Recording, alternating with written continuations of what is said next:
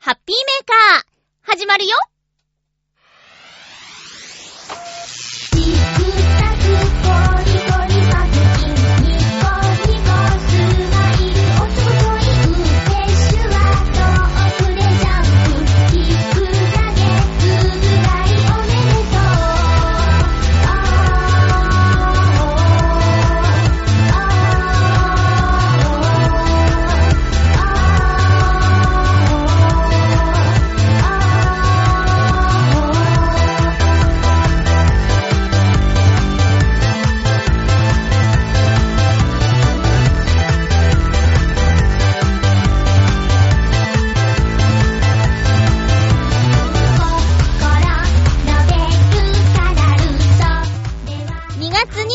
日、まゆっちょのハッピーメーカー。この番組は、ハッピーな時間を一緒に過ごしましょうというコンセプトのもと、ちょわへよ .com のサポートでお届けしております。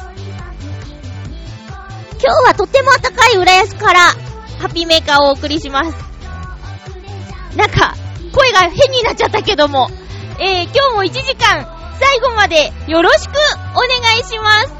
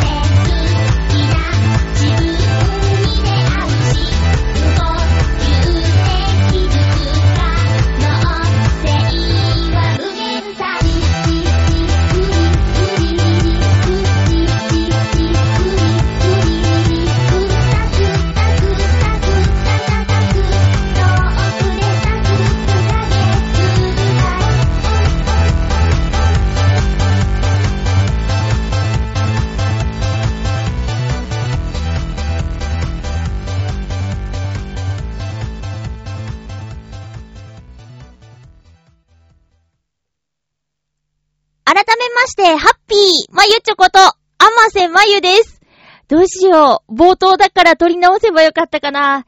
今、さあ、あのね、さっきの、今日って言った時の声が、今日みたいになったような気がして、すんごい変だった。どうしよう。そのまま続けちゃっておりますけども、今回の放送で、ハッピーメーカーは634回目を迎えましたパチパチパチードンドンドーン !634 回。確か600回の放送の時にメールで、次の目標は、東京スカイツリーと同じ634回っていうのはどうでしょうっていうお便りをいただいていたはずでして、私の中でちょっと気になっていた放送回数だったんですよ。634回。多分ね、多分そうだったと思うよ。そうそうそうそう。今回で634回目の放送なんですね。えー、と、今日、今収録しているのが月曜日なんですけど、えー、っと、2月23日なんですけど、まあ、ヒルナンデスさんは、放送1000回目だったそうですよ。週5日の放送をしているんでね、もうそりゃあっという間ですけど、何年ぐらいやってるんですかね。ハッピーメーカーは2002年の夏にスタート、まあ、しまして、えー、13年ぐらいかかって634回という放送回数になってますが、スカイツリーに並びましたね。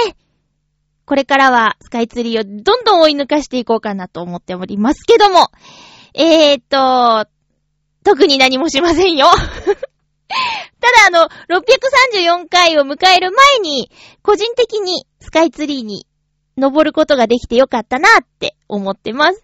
なんだっけな、最近見たテレビなんですけど、あの、秘境の地に住む、とある部族の皆さんが、日本なんて知らないぜっていう、とある部族の皆さんが、えー日本にホームステイ一週間するっていう番組があったんですよ。で、私の好きな和風総本家でも、日本という名の惑星っていう企画で、えー海外のテレビ局のチームが日本を訪れて取材をするっていう企画はあるんですが、まあ、それよりももっと、あのー、狩りをして生活をするような、もう今でも昔ながらの生活をしているっていう人たちが日本を訪れて、どういったところに驚いたり感動したりするのかっていうのを放送した番組だったんですけど、これはね、ちょっと、なんでしょうね。あのー、もうタイムスリップしてきたかぐらいの世界が違うんですよ。海外のその皆さん、海外のっていうか、今回やってきたとある部族の皆さんから見た日本は。で、その皆さんが、普段は水の上で生活をしている。あ、そうだ、マレーシアだったかなマレーシアのとある島にある、えー、島に住んでる部族の皆さんなんですけど、えー、っと、スカイツリーに登るっていう時にね、あの、高速エレベーターに、怖い怖いと言ってましたけど、私だってちょっと怖かったもん。そりゃあ、あんなものに乗ったことない人は、とてつもなく怖いだろうね。うん。こんなことも思い出しました。あの、割とテレビっ子でして、ちょっと見て面白そうだったら途中からでも録画して見ちゃうようなことをやってたり、今週のネギリンゴで、ゆこちゃんが、今期ドラマ何見てる？っていう話を夏日ちゃんに振ってたんですけど、私ならもうガンガン、ガンガンいろんな話ができたなぁと思ってね。私もね、今期割と見てますね。あとは、撮りっぱなしで、後で一気に見ようかなって思ってるのもあるし。特に、最近、そうですね。あ、見てて面白いなと思ってるのが、月曜9時のフジテレビのデート。そして、これもフジテレビの木曜日かな問題のあるレストラン。そして、えー、金曜日の TBS ウロボロスね。この3つは欠かさず見てますね。あ、そっか、たくさんじゃないのかなうん。あと、太鼓持ちの達人っていうのを、面白いという話をちょっと耳にして、えー、録画だけしている状態ですね。あと、日曜日の TBS の流星ワゴンは、なんとなく話題性が高いなと思って撮り始めたものの、一回も見てません。あ、あと、〇〇妻と、残念な夫。これも見てますね。ただ、〇〇妻は、あの、進められて見始めたんですけど、いまいち、なんかイライラしちゃって。ね。もう、そこでなんで抱きしめてあげないんだとか、そんな顔したら余計不安にさせるだろうって思って〇〇妻に出てくる旦那さんのキャラクターがとても残念な夫だなと思いながら見ていて。で、残念な夫の方の夫役玉木宏さんは、まあ残念なんだけど、まだどこか可愛げがあるというか、そんなキャラクターなんでね。この〇〇妻と残念な夫が同じ時間に放送されてるっていうのが、なんでしょうね。ぶつけてきたのか、お互い、やってみますって合わせてきたのか、よくわからないんですけど、不思議ですよね。前期のドラマも、すべてが S になるあと N のすべてとか、なんかね、アルファベットでこう、タイトルついてるドラマが並んで、並んではないのかな？曜日違ったかな？とか、あったりしてね。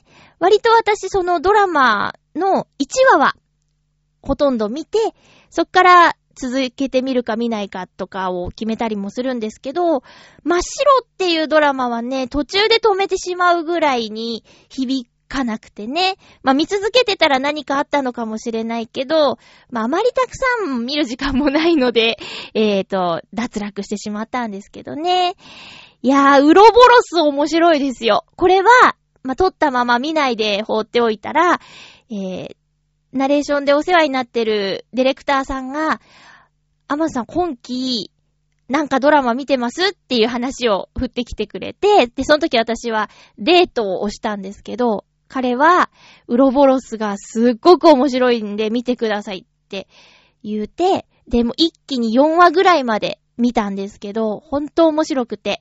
で、まあ、軸にある大きな事件っていうのはあるんですけど、それはとてもシビアで重たいニュースなんだけど、えー、それの周りでちょこちょこと、あの、クスッというキャラクターがいたりして、ムロツヨシさんっていう俳優さんがね、とてもいい、なんていうかな、コミカルな感じで出てるんです。ただ、その、ヤクザさんの役なんだけどね。あと、すごく渋いというか、クールな役として出てくる小栗旬さんのキャラクターも、え、それ何？クス？みたいなことがあったりしたり、あとはね、ドラマでは珍しいんじゃないかなと思うんですけど、副音声で、裏バラスっっていうね、副音声の放送もやってるらしくって、まあ、ね、本編を、その、副音声付きで見るとちょっと、ね、集中できないからまだ副音声聞いてないんですけど、そういった試みもやってる面白いドラマなんですよ。ウル、ウルボロス もう何が本当のタイトルなんかよくわかんなくなっちゃったけど。そんな感じでね、ちょっとドラマのトークしちゃいました。もうデートは問答無用で、えー、長谷川博樹さんという私の大好きな俳優さんが出ているので、押しております。あとは、アンさん。女優のアンさんが出てて。で、お父さん役の、あの、あ名前が出てこないけど、えっと、孤独のグルメに出ている俳優さんと親子役なんですけど、ユーキャンの CM でも親子役で出ててね、それ面白いねって、この間友達と発見して、あれこれ、ドラマでも親子だし、CM でも親子だねっていうのがあったりしてね、いろいろと面白いと思います。今度、ゆこちゃん家に行ったら、また、ゆこちゃんちの、お家じゃなくてもいいんだけど、ドラマの話したいなと思っているよ、ゆこちゃん。いや、お家にも行かなきゃいけないよね。ゆこちゃんだって、コーンスネーク、2匹目をお迎えしたそうじゃないですか。ねえ、すごいね。家族が増えたっていうツイートをこの間見ましたけども。ねえ、また会いに行かないと起きてる時間帯にね。さて、えー、っと、収録しているのは月曜日の、まあ、夕方になっちゃいました。あのー、ニュース情報としては、アカデミー賞の、あのー、発表がね、続々とされている時間帯なんですけど、ちょうどね、アカデミー賞、長編アニメ映画賞、これがベイマックスに決まったそうです。さっき見た。ベイマックスね、私も2回見ましたけど、あの、日本が舞台というか、まあ、日本の景色がいっぱい出てくる、日本とサンフランシスコを合わせたような街、サンフランシス、ん？サンフラン総教っていう街が舞台なんですけど、ベイマックスっていうね、あの白いプニプニしたキャラクターの顔が日本の鈴をモチーフにしているんだとか、あと本当にその、サンフランシスコと合わせたとはいえ、日本の景色がいっぱい見られる映画ベイマックスがアニメーションの長編作品賞に選ばれたっていうのはすごく嬉しいことですね。かぐや姫の物語もエントリーされていたそうなんですけど、まあ、受賞ならずで、残念は残念なんだけど、ベイマックスも好きだから、私は嬉しいです。さらにさらに短編アニメーション賞は、このベイマックスと同時上映だった愛犬とごちそうという作品に決まったそうです。この愛犬とごちそうもね、セリフはないんですけど、泣いちゃう人もいるかもね。うーん。あとね、胸焼けがする 短編なんですね。これね、まだ見てない方はぜひ、あのー、ベイマックスについては、日本と本国でのプロモーション活動の違いが話題になってますね。ベイマックスの日本でのプロモーション活動は、とにかく癒し、癒し系ロボットっていう売りだったんですけど。まあもともとアメコミ原作っていうこともあって、原題がビッグヒーロー6っていうタイトル。まあ、後半はね、その戦隊ものっぽくなってくるわけですけども、本国ではそっち推し、かっこいいベイマックス推しだったみたいでね。どちらの要素もあるから、どっちがいいとか悪いとかじゃないんですけど、まあ、やっぱり魅力はプニプニのベイマックスだと思うので、えー、まあ、機会があれば、ぜひ見てみてください。見て、なんだこれって、時間返してよっていうふうにはならない作品だと思いますので、えー、よかったら、見てみてください。私もベイマックス大好きです。まあ、とはいえ2回、あえてしか、しかと言いましょう。あえてしかと言いますけど、2回しか見てません。私のお友達は、もう、6回、7回と映画館に行っているそうです。中では、4DX、まあ、2D がね、一般的な映画で、3D がちょっと飛び出して見えるよってメガネかけて見る作品で、で、4DX っていうのがあるらしくって、それはもうシートが動いたり、風を感じたり、匂い、あと水、出てきたりとか、そういうちょっと体感型のシアター 4DX でも見たというつわものがおりますよ。はい。えー、そんな、その子も、私の友人も喜んでいるんじゃないかなと思ってます。そんだけ応援したんだもんね。うん。ということで、アカデミー賞。他の情報は今んとこ、私は、知らないんですけど、もうこの放送聞く頃には、あの、いろいろとね、皆さんも情報を持ってると思いますが、とりあえずは、長編アニメ賞、ベイマックス、短編アニメ賞、えー、愛犬とごちそうおめでとうございます。では、ふつおたをここでご紹介しましゅね。あはははは。ご紹介しますね。えー、っと、ふつおった、ふつおたは、あ、ハッピーネーム、コージーアットワークさん、ありがとうございます。まゆちょ、ハッピー、ハッピー。iPhone のバッテリー交換は、キットを購入して自分でやることができます。ちょっとコツがいりますが、そんなに難しい作業ではありません。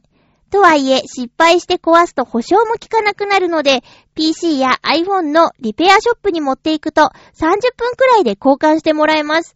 料金は3800円くらいが相場でしょうか。ただし、バッテリーの持ちが悪くなる原因には、常駐型アプリやネットチェックを頻繁に行うアプリの入れすぎなどもあるので、バッテリー交換だけで全て解決するとは限りません。実は私も料金タイプを変更すれば、今よりも安く iPhone 6に移行できるそうな気がしている移行できそうな気がしているのですが、iPhone 4S から機種変更すると、ドッグコネクタも変わるし、ケースも使えなくなるので何かと物入りなのが気がかりで踏み出せずにいます。とりあえず今不都合がないので面倒なことはしたくないというのが実情ですが、これでは時代に取り残されてしまうかも。では、ありがとうございます。その、バッテリーをね、交換してもらうには3800円かかるということなんで、やっぱり本体1円選んじゃうかな。えー、私が今考えているのは、その、5、S か 5C なので、今使っている5のケースそのまま流用できるし、えっ、と、何ですか？バッテリーの、あの、ジャックが変わることもないからね。ただ、iPhone 4シリーズからの乗り換えになると、そうなんですよね。この、差し込み口の形が変わっちゃうんですよ。今私、ハッピーメーカーにはなくてはならないこの iPad は、えっと、確か iPad 2なので、うーん？多分。あの、差し込み口が、まだその昔のね、幅広タイプなんですよ。だから両方使っています。いつだったかイタジェラのテーマで、えっと、充電器何個持ってますかっていうテーマがあったんだけど、えーと、ね、そうなってくるとコードが違うから私は多分皆さんよりも多めに持っているっていうことになっちゃうかもしれません。情報ありがとうございました。まあ、でも時代に取り残されることはないでしょう。いきなりのジャンプアップでさ、セブンに一緒になりましょう。今回は見送りましょう。それか、まあ、うーん、セブンが出た時に、型落ちした6で、あの、半歩後ろをついていくっていうのどうですか？えー、コージーアットワークさん、ありがとうございました。えー、っと、もう一つ普通歌ご紹介しちゃおっかな。ハッピーネーム、青のインプレッサさんです。ありがとうございます。まゆちょさん、ハッピーでございます。ハッピーでございます。さて、先週の放送でイベントのチケットを買うか、シューズを買うのか、未だに悩んでおりますな。お、先々週だよね。え、ちなみに、シューズは3月の発売予定で、限定品か、一般発売か、待っている状態です。えー、なんで言ってくれないんだろう。さて、見に行くイベントは3月下旬ですが、結局シューズを取ることに決めました。あ？あ、決めたんだ。あ、あ、あー、あ、靴を買うことにしたんですね。うー、でも行くのが大変で。え？なになにちょ、ちょ、ちょ、ちょっとよくわからないな。目的地までは、水曜どうでしょうの深夜バスの旅で4人がやられた状態で電車に乗り、レンタカーに乗って四国88カ所回るぐらい過酷な旅です。まゆちょさん一緒にいかがですか？え、なになに？シューズも買うし、イベントにも行くの？両方選んだんですねっていうことですね。結局シューズを取ることに決めましたと言いつつ、行くのが大変って書いてあるからね、ちょっとどっちなのかよくわから、ごめんなさいね、瞬時にわからなくて、両方行くんですね。なるほど。大人ですね。大人買いってやつですね、これね。へー。私、夜行バスとかね、へっちゃらなんですよ。割と。問題なくて、あのー、夏にね、岡山県、浦安から岡山までって、うーん、8時間、9時間ぐらいかかるんですけど、全然へっちゃらでした。むしろいつもよりも睡眠が取れるので、健康的かなぐらいな感じで。うん。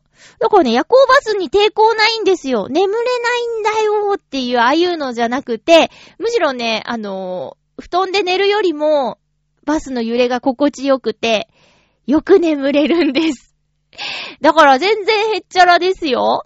うん。一緒にどうですかっていうことなんですけど、行きません。だって、ん？そうだよね。青森からこっちにいらっしゃるんだもんね。私電車で行けるもん多分。へへへへ。気をつけてきてくださいね。苦手な方は苦手だと思うので、無理をしないようにしてくださいね。あの、両方買うことにしたから、過酷な、なんていうか、えー、コースで向かわなきゃいけないっていうことなのかなうん、しょうがない。両方選んじゃったんだもん。ほんと気をつけてくださいね。青のインプレッサさん、ありがとうございました。それではコーナーに行きますよ。ハッピートーク、オノマトペ。オノマトペをテーマにお話をしているハッピートークのコーナーです。今週のテーマは、スイスイというオノマトペでいきたいと思います。もう恒例定番ですね。ハッピーネーム、七星さん、ありがとうございます。まゆちょ、ハッピー、ハッピー？スイスイ。今週はスイスイというオノマトペですが、今週のスイスイ。スイスイというと、水のイメージが強いですね。では、一種。スイスイと泳ぐ君見て人魚かと見間違えたの夏の夕暮れ。昔、海の沖まで泳いだことがありますが、今はどれぐらい泳げるんだろうなぁと思います。それでは、ありがとうございます。夕方、海で、海で？海でとは書いてないね。夕方、人が泳いでいるのを見たら確かに、人魚かなって思うかな。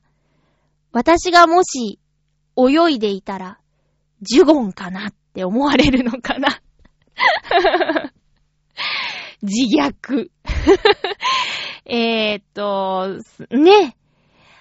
な、私は、まあまあ、泳げません。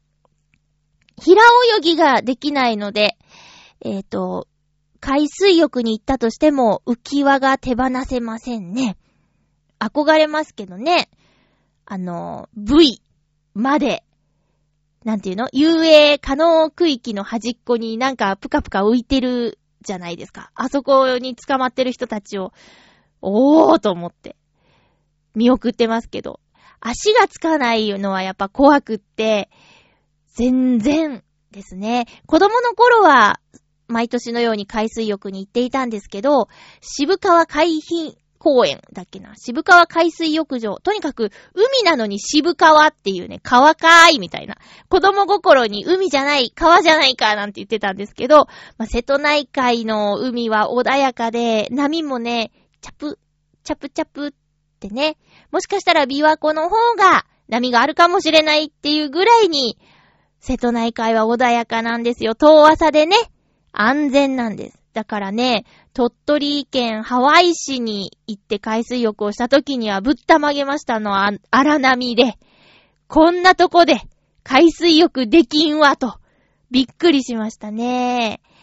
あとはもう、上京してきてからの合宿で行った海も太平洋の海は波が荒いなと思いました。もう瀬戸内海しか知らない人にとっては、他の海は衝撃ですよ。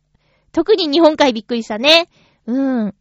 スイスイ泳げません。私ね、バッシャバッシャバッシャ。ジタバタバタみたいな、そんな感じですね。えー、七星さん。すごくロマンチック。空の色は青じゃないね、もうね。赤紫とかさ、そういうちょっと赤系の空の色が思い浮かびますね。カナカナカナカナとか聞こえるのかな？えー、ありがとうございます。七星さん、ありがとうございます。続きまして。うーん、ハッピーネーム、きよきよさん、ありがとうございます。まゆっちょさん、ハッピー、ハッピー？今週のテーマ、スイスイといえば、魔女の宅急便で魔女がほうきで空を飛んでいる場面が思い浮かびました。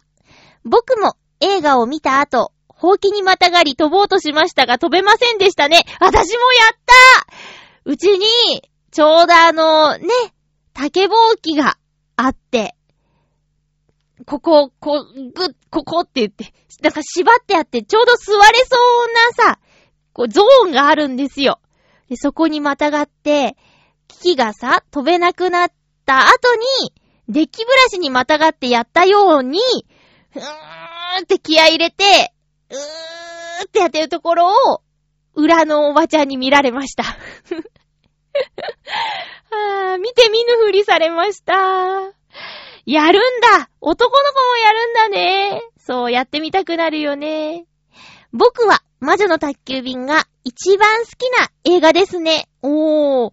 最近の学生さんは、卒業論文などでジブリアニメの考察をテーマにすることが多いらしいです。へえ、そうなの？読んでみたいです。あー、その論文をね。キキが飛べなくなり、ジジの言葉がわからなくなった理由について、ネットで調べるといろんな考察がされています。少女から女性になったから。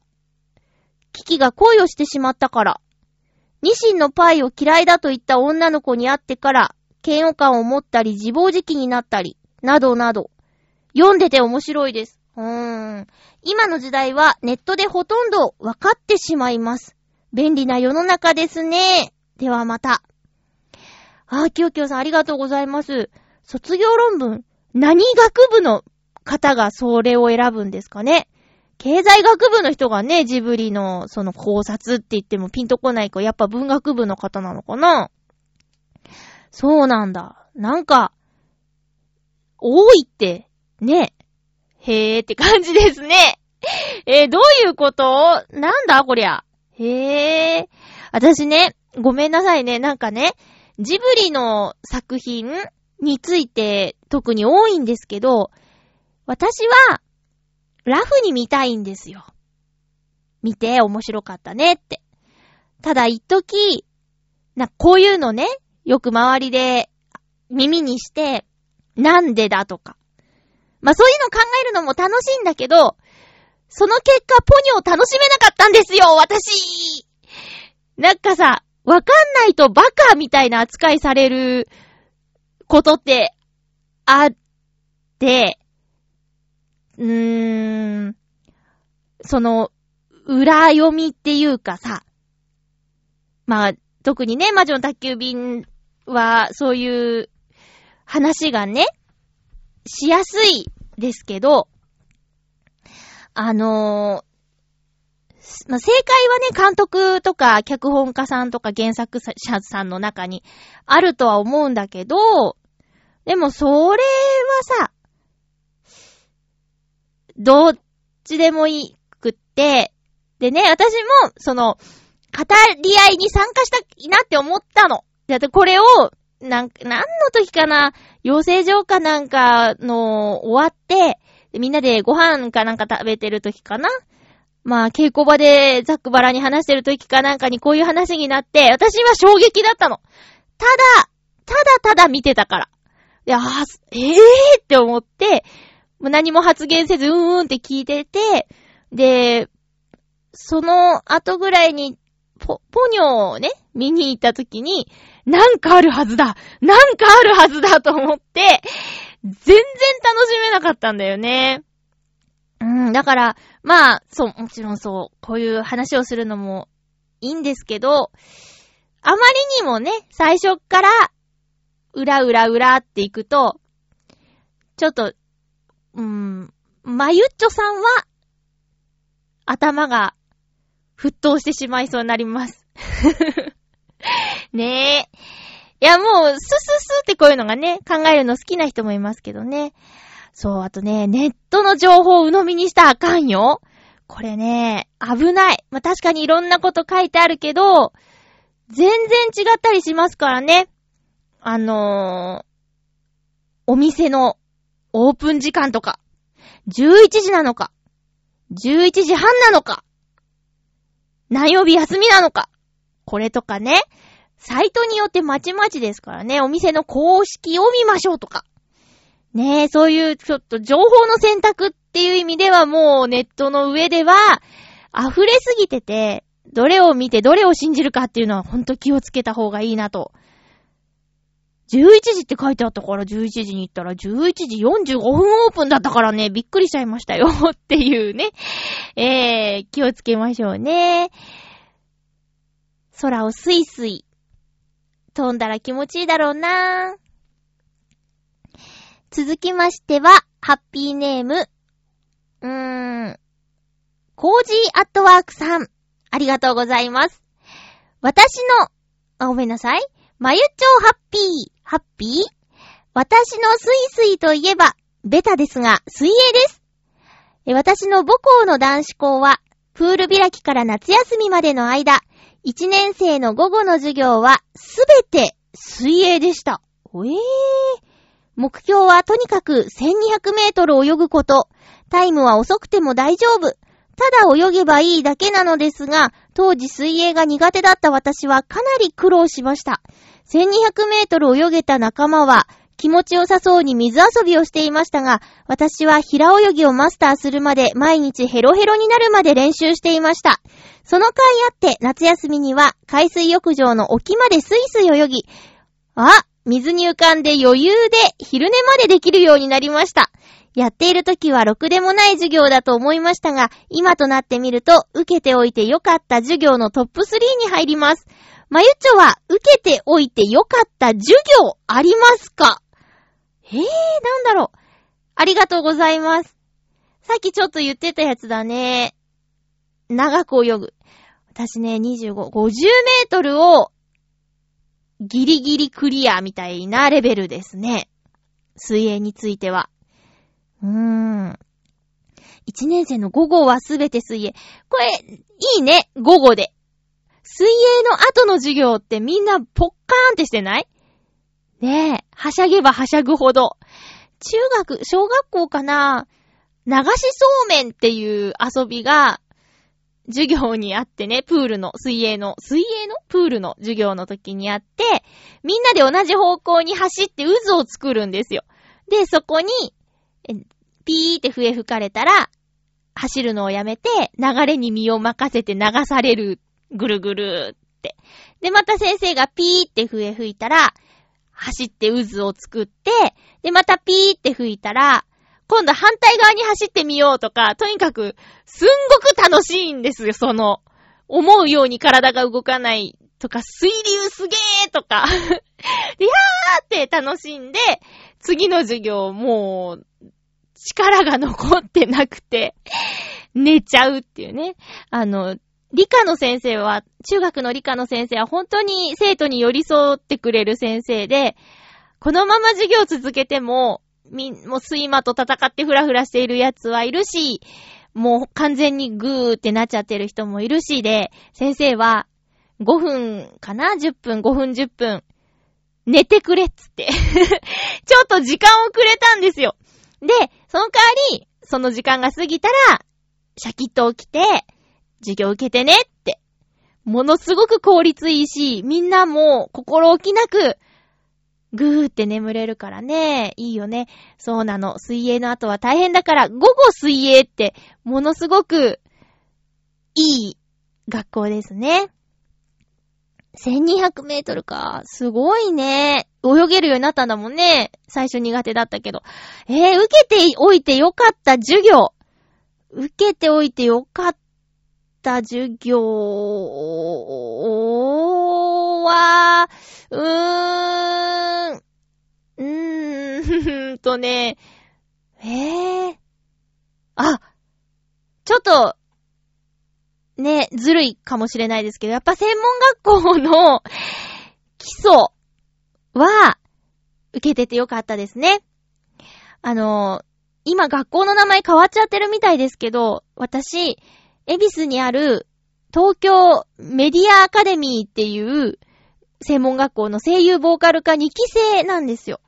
えっと、2年目に入った人たちね。で、ここは週5日朝から夕方まで授業があって、えー、しかも2年間がっつり行くんですね。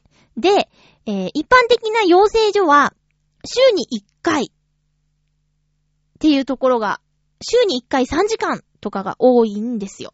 で、私が専門学校の後に行った養成所はシグマセブンの付属の養成所で週3、週3日3時間だったので、これはまだ多い方なんですけど、えー、まあ週1回2年間とか1年間、または半年の養成所だと、基礎を自分でやるしかないんですよね。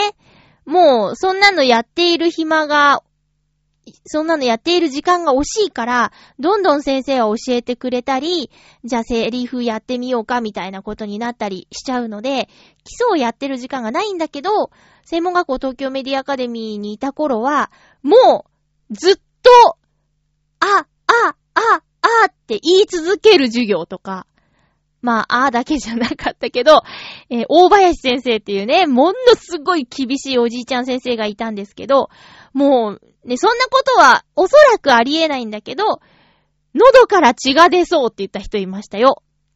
ほんとそれぐらいに、苦しいし、もう、なんでしょう、スポーツみたいな感じで発声トレーニングしてましたね。で、V 字バランスって言って、あの、背中も足も上げて、お尻を、なんていうか、点にして、えー、V 字になって、それで、あ、え、い、う、え、おってやったりとか、もうそれがもう授業に、発声っていう授業があったりするんでね。で、そこでの授業、全般、役に立ってる、受けてよかった授業ですね。で、まあ、声、声もそうだし、まあ、スポーツは、おそらくそういうのが多いと思うんですけど、やらなくなったら、劣化するんですよ。えー、継続して発声練習とかってしないとダメで、よく自転車に乗る練習って乗れたらもう乗れるじゃない。乗れたらコツをつかめばもうそのまま乗って進んでいけるんだけど、声についてはサボるとあっという間に元に戻るかそれ以下になっちゃうんだって。あの頃のように発声練習をしていますか、まゆちょっていう、これ反省ね。反省です。私、専門学校の頃、朝誰より早く行って、帰りはもう本当に帰れっていうまでずっと自主トレ室っていうのがあって、そこにこもってね、地下なんですけど、地下にこもってずーっとやってましたね。で、その後、みんなで、エビスとか渋谷で、ぺちゃくちゃ喋って、まあ、本当に専門学校の2年間は、本当に本当に楽しかったですね。まだ、なんでしょう、業界のいろんなことも知らず、夢だけ見ていた頃ですよ。声優になるんだ。みんなでなろうね。現場で会おうね。っていうのを、まあ、恥ずかしさもなく、もう本気でそうなれると思っていた頃ね。ねえ、楽しかったなぁ。で、養成所に入って現実を知るんですね。うん、うん、うん。その話はまた、興味があれば、やりましょう。え、コージアトワークさんありがとうございました。今でも泳げますか？なかなかね、長距離泳ぐ機会がないだろうな。続きましては、ハッピーネーム。フクロウのキスさん、ありがとうございます。まゆちょさん皆様、ハッピー、ハッピー？今回のテーマ、スイスイについて、抵抗などを受けずに軽快に進む様を表すこの言葉は、私の人生を表現する際には無用の言葉のようです。笑い。全くもって残念なことです。苦笑。さて本題。私がスイスイという言葉でイメージするのは、澄んだ水の中を小魚が泳ぐ様子ですね。水すましやアメンボなどが水の上を動く様も考えなくはないのですが、やはりどういうわけか、口細などの小魚が泳ぐ様子が私の中でのイメージです。子供の頃に父に教えてもらったトラップで小魚を捕まえて観察した記憶などが影響しているのかもしれません。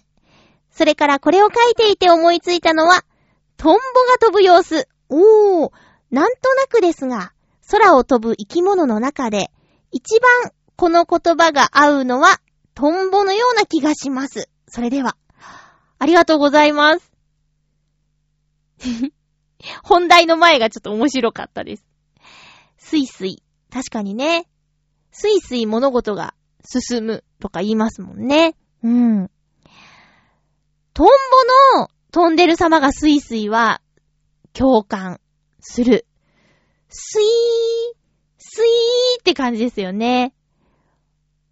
もう、多分羽が動くのが早すぎて、動いてるように見えないのかなあのバランスって、実はものすごくすごいのかもしれませんね。昆虫さん。で、ね、特にトンボは安定感がとてもありますよね。長い時間同じ場所に留まっていたりとか、飛びながらするし。うーん。泳ぐもスイスイだし、飛んでる様子も表せるし、スイスイっていい言葉ですね。うん。お父さんは、何者ですか？トラップを教えてもらってって、なんかいいなぁ。お父さんに教えてもらったことはね、うーん、なんだろうなぁ。お父さんが、恥ずかしかったことはあります。あのー、地域の子供が大勢で夏休みとかにキャンプに出かけていくんですけど、保護者が、えっ、ー、と、付き添って来るってやつで、で、キャンプファイヤーか、とにかく夜道をね、移動しなきゃいけないっていう時間があって、で、その時にお父さんが、足元気をつけろよーって言いながら落ちていったっていうね、そういうことがあって、はぁ、面白かった。すんごく恥ずかしかったですよ、あの時。お父さん、まいちゃんのおじちゃんが落ちたーっつってね。うん、そ、そんな崖とかじゃないんだけど、気をつけろよって言ったのに自分が落ちるっていうね。そういうね。あれ、狙ってやってたとしたらかっこいいけど、そうじゃなかったはず。お父さんに教えてもらったことといえば、調子に乗るなよということですかね。え、袋のキスさんどうもありがとうございました。えー、っと、以上ですね。ハッピートークメールありがとうございます。すいすいでした。それではお便りをご紹介しますね。ハッピーネーム。うーん、コージーアトワークさんからふつおたを2ついただいております。えー、あ、ふつおたと、もう一個、ちょっと、前やってたコーナーにも当てはまるかな。まずはふつおた。まゆちょハッピー、ハッピー？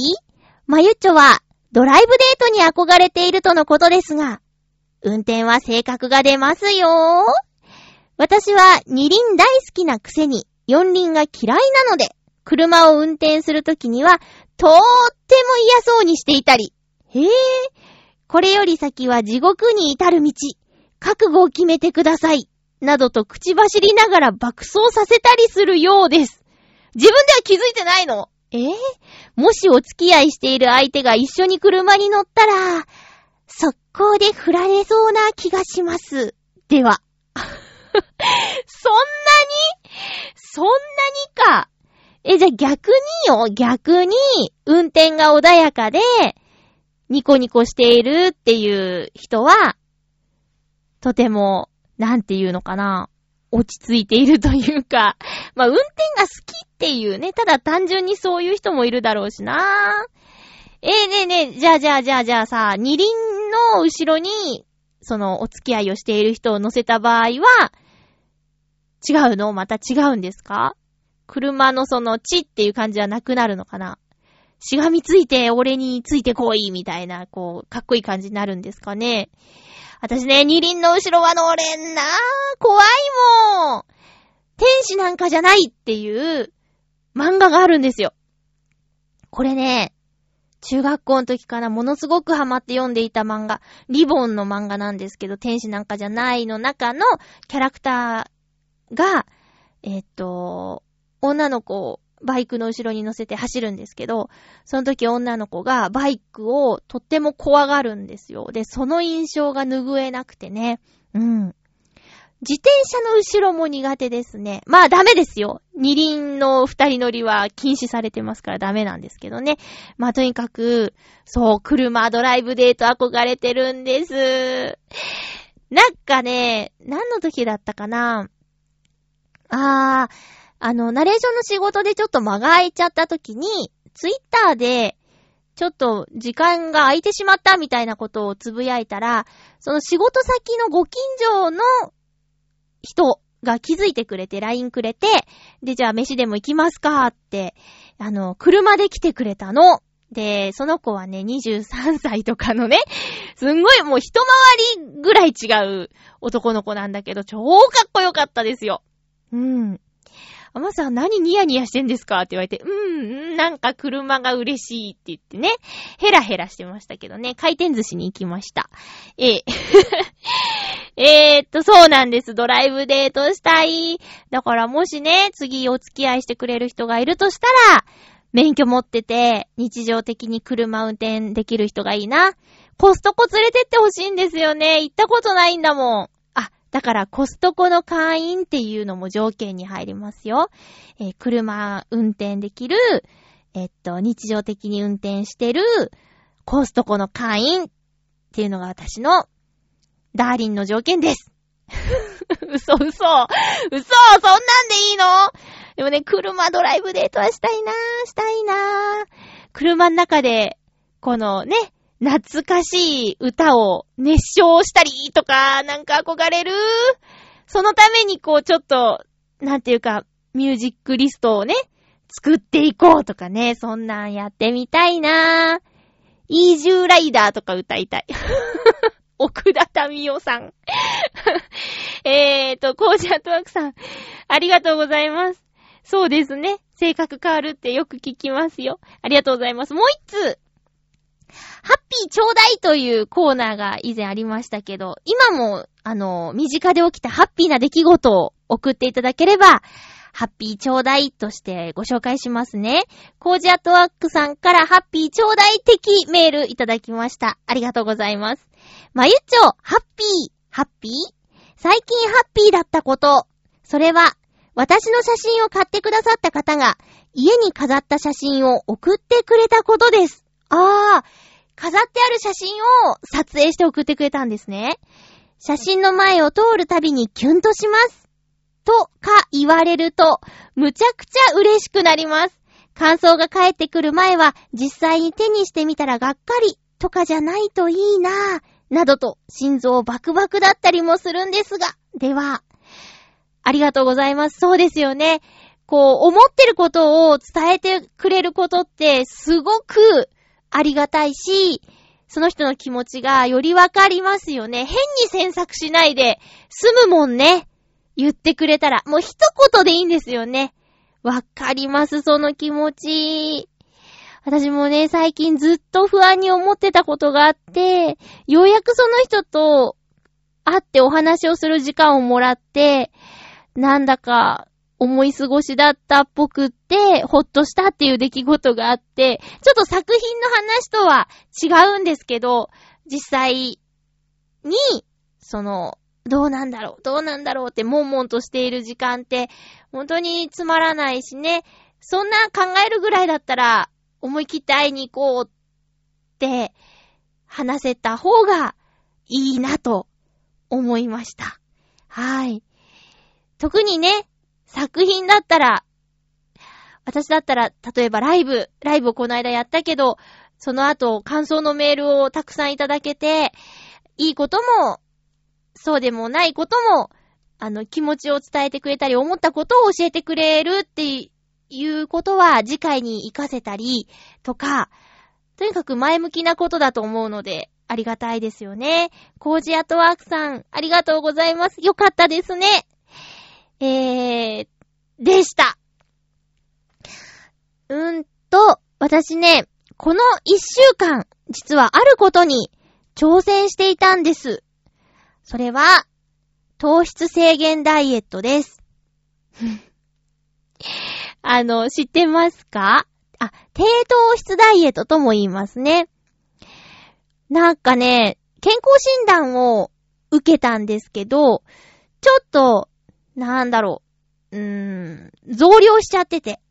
で、あの、ものすごく CM を打ってるライザップ、興味持っちゃって。でも調べたら、まあ、2ヶ月でギュッと絞るっていうところなんですけど、おおよそ30万ぐらいかかるらしいんですよ。うん。で、まあ、30万2ヶ月ってリアルじゃないなーって思ったりして。で、ちょっと、ライザップを調べていたら、あの、YouTuber の方が、ライザップに実際に通ってみましたっていうのをあげていて。で、それ見ると、えっ、ー、と、ライザップでどんなことをやっているかっていうのをね、こう映像で紹介していたんだけど、まあ、見たところ、加圧ダイエットを運動のメインにして、で、えっと、食事は低糖質なものでっていうことで、炭水化物はすべて抜いてっていうのを2ヶ月やるそうなんですよ。でなるほど、と。じゃあ、ライザップ行かなくても、糖質制限、低糖質やれば、ある程度絞れるのかなーっていう話をね、職場でしたら、去年、1年間かけて低糖質で10キロ痩せたっていうおじちゃんがいて、あの、できるよみたいな感じで、いろいろ教えてもらって、じゃあやってみようかなって。5月に人間ドック受けるから、それ目指してね、体絞ろうかなと思って、始めてみたんですが、私ね、ご飯大好きなんですよ。ご飯好き、うどん、パスタ好き。もうね、食べちゃダメって言われている、その、ものがすべて好きなものでね。まあ、それでも、うん、5日間頑張ったんですけど、ふらふらし始めちゃって、で、おいちゃんに、最近ちょっとふらふらするって言ったら、まゆゆもしかして3色全部抜いてんの？って言われて、あ、はいって。完全オフしてたら、違う違うって言って、1色抜くとか、2色抜くとか、で、い、1日1回はご飯食べるとか、そういうこと、うまいことやらないと体壊すよって、おいちゃんがガーって言ってたら、あの、別の女性が、まゆゆさ、あの、臭くなるよって。言うてきたの。でね、なんか、タンパク質を程よく取らないと、体臭がきつくなるよって言われて、それでね、なんか心が折れちゃって、やめようって思いました。だから、結局5日間ぐらいしかやらなかったんですけど、あのー、まあ、とにかくお砂糖食べない。から、コーヒーはブラックとか、あと、まあ、ジュースとかも一切飲まないし、飴も口にしないし、全然その、チョコレートとかお菓子的なものも食べなかったの。ほんで、まあ、豆腐を主食にして、えー、お肉は OK で、で、野菜も緑のものはどんどん OK で、でも、その、なんだ、果物は、いちごとかも低糖のもの甘い、甘いを売りにしているいちごは食べちゃダメだとか、とにかく糖質を取らないっていうやつだったんだけどね、それをやることによって、まあ、だんだん慣れたんですよ。で、感触はくるみアーモンドとかそういう木の実をね、食べてたんですけど、そうすると、あのー、リンゴはセーフなんだって。で、リンゴ食べるとね、リンゴってうまいなって思って。何この、スーパー甘い感じめちゃめちゃ美味しいとか、そういうのをこの5日間やってました。ステーキとかね、全然食べていいから、お腹が減ることはないんですけど、まあ、甘味を欲してね。ただね、今日は久しぶりに、あのー、麺を食べたんですけど、なんか、ちょっとで平気になっちゃってね。まあ、よかったのかな えー、少しずつね、もう一気にやったらほんと危ないから、あのー、興味がある方はいろいろやり方を、え、勉強してからやりましょう。私みたいにちょっとつ盲信にとりあえず始めちゃうとかは危ないのでやめましょう。本は買ったし、低糖質のレシピ集も買ったのに、読まずに始めるってとにかく抜きゃいいんでしょみたいな、一番やっちゃいけないパターンをやってしまいました。気をつけてくださいね。え、気をつけてくださいといえば、ユースタイルに行ってきまして。えっ、ー、と、南山光隆さんと、え、長井秀和さんっていうね、お笑い芸人さん。えー、南山さんはダンサーさんですけど、ダンサーさんとお笑いのコンビで、えー、やっている、張り切り、張り切り、張り切りなんとかっていう あー、いかんいかんいかん。えー、とにかく、ユースタイルが、チケット売り切れで満員で、すごく楽しかったです。はい。あのー、長井秀和さんはね、テレビで見てた方なんで、なんか、やっぱオーラあるなーって思いました。で、ちょっとお話もさせてもらったんですけど、すごく優しい方でしたよ。うん。あ、で、その前日は、えっと、温泉太郎っていう、馬王さん、ジャンボ中根ジュニアさん、ヨッシーさんが出演する、えっと、ライブに行ってきました。楽しかったです。だから水曜日、木曜日とステージを見まくりました。はい。いやいや、よかったです。え、ということで、は、あ、時間が来てますね。えー、っと、次回は3月3日の放送、3月1日に収録する予定です。テーマは、オノマトペのテーマは、ペッタペッタ。ペタペタでいきたいと思います。ペタペタという音を聞いて、あなたが思い浮かぶのはどんなことでしょう？お便りください。その他、普通おた、身近で起きたハッピーな出来事などなどお待ちしております。えー、です。音楽、スタートはい。よいしょ。なんかね、落ち着かないんですよ、最近。もう終わろうというのにまた喋り始めましたけど。あの、確定申告ね。今年から私ちょっと、その、なんていうか、やり方が変わる申請をしてしまったので、今までよりも超超超めんどくさい。で、こんな思いをするならと、来年のよ、来年の準備を今からしているような状態です。次回の放送までにはスッキリしたいなと思っています。お相手は、まゆちょこと、あませまゆでした。また来週、ハッピーな時間を一緒に過ごしましょうハッピー